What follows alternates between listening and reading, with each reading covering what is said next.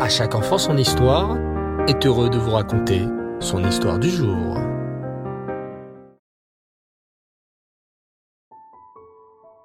Bonsoir les enfants et Reftov, j'espère que vous allez bien.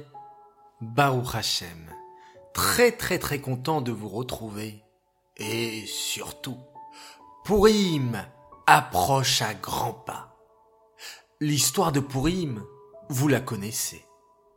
Et celle où le méchant Aman voulut exterminer tous les juifs par un terrible décret. Et où Hachem a retourné la situation complètement, de telle sorte que ce fut une grande joie pour tous les béné Israël de l'époque. Demain soir, vous écouterez sûrement la Megillah qui nous raconte l'histoire de Purim. Sachez que c'est une grande mitzvah que d'écouter la Megillah. Mais c'est aussi très important de la lire, non pas comme une vieille histoire d'il y a des milliers d'années, mais comme une histoire actuelle. Laissez-moi donc vous raconter ce soir une histoire où des juifs ont vécu un miracle similaire à celui de Purim. Il y a bien longtemps, en Espagne, avant même la période de l'Inquisition, dont nous parlons le jeudi soir, vivait une très importante communauté juive. Les juifs étaient très bien intégrés en Espagne, et ils vivaient en paix la plupart du temps avec les nobles non-juifs. Ils pouvaient travailler dans le commerce, exercer la médecine, payer leurs impôts et pratiquer leur judaïsme librement. Les terres étaient dirigées par de nobles espagnols, et ces derniers visiter leur territoire de temps à autre. Cela donnait lieu à des fêtes en leur honneur, et où les seigneurs parcouraient les rues d'un village sous les acclamations du peuple.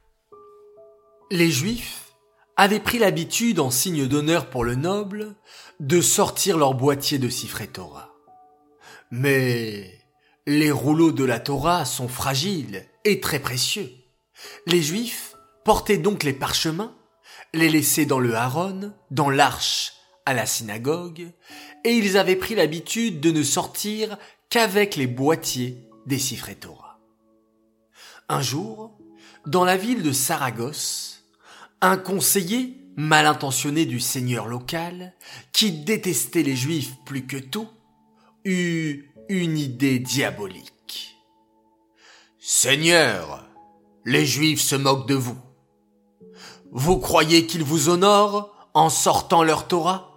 Mais en fait, celle-ci reste dans leur synagogue.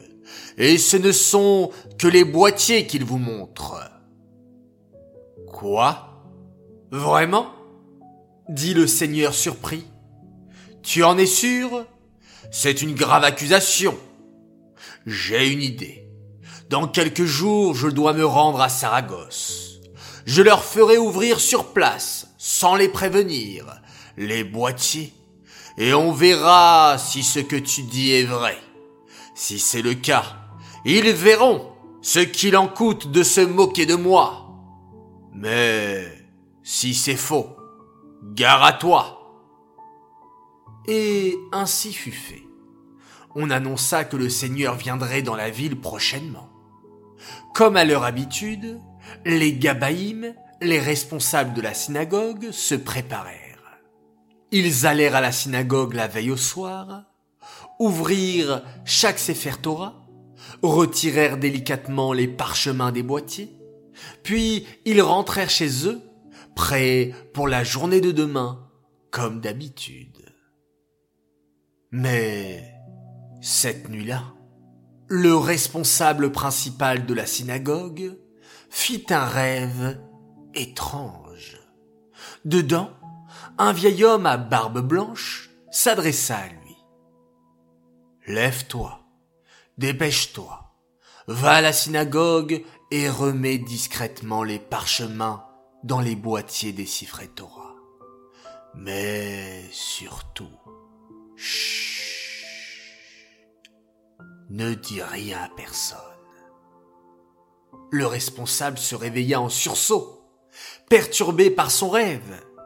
Bien entendu, il écouta les ordres et se rendit en pyjama à la synagogue, replaça les Torah dans leur emballage et repartit dormir chez lui, se demanda à quoi tout cela rimait. Le lendemain, les trompettes retentissaient. Tout le monde était dehors pour accueillir le Seigneur et sa suite. Les notables juifs tenaient chacun ses Sefer Torah et allèrent saluer le Seigneur. Merci, juifs, de cet accueil. J'ai depuis longtemps entendu parler de la grandeur de votre peuple et de vos textes sacrés. Aujourd'hui, je voudrais les voir. Ouvrez-moi les boîtiers et montrez-moi les parchemins qui s'y trouvent. Stupéfaits et inquiets, les Juifs se mirent à bégayer. Mais c'est que... En fait...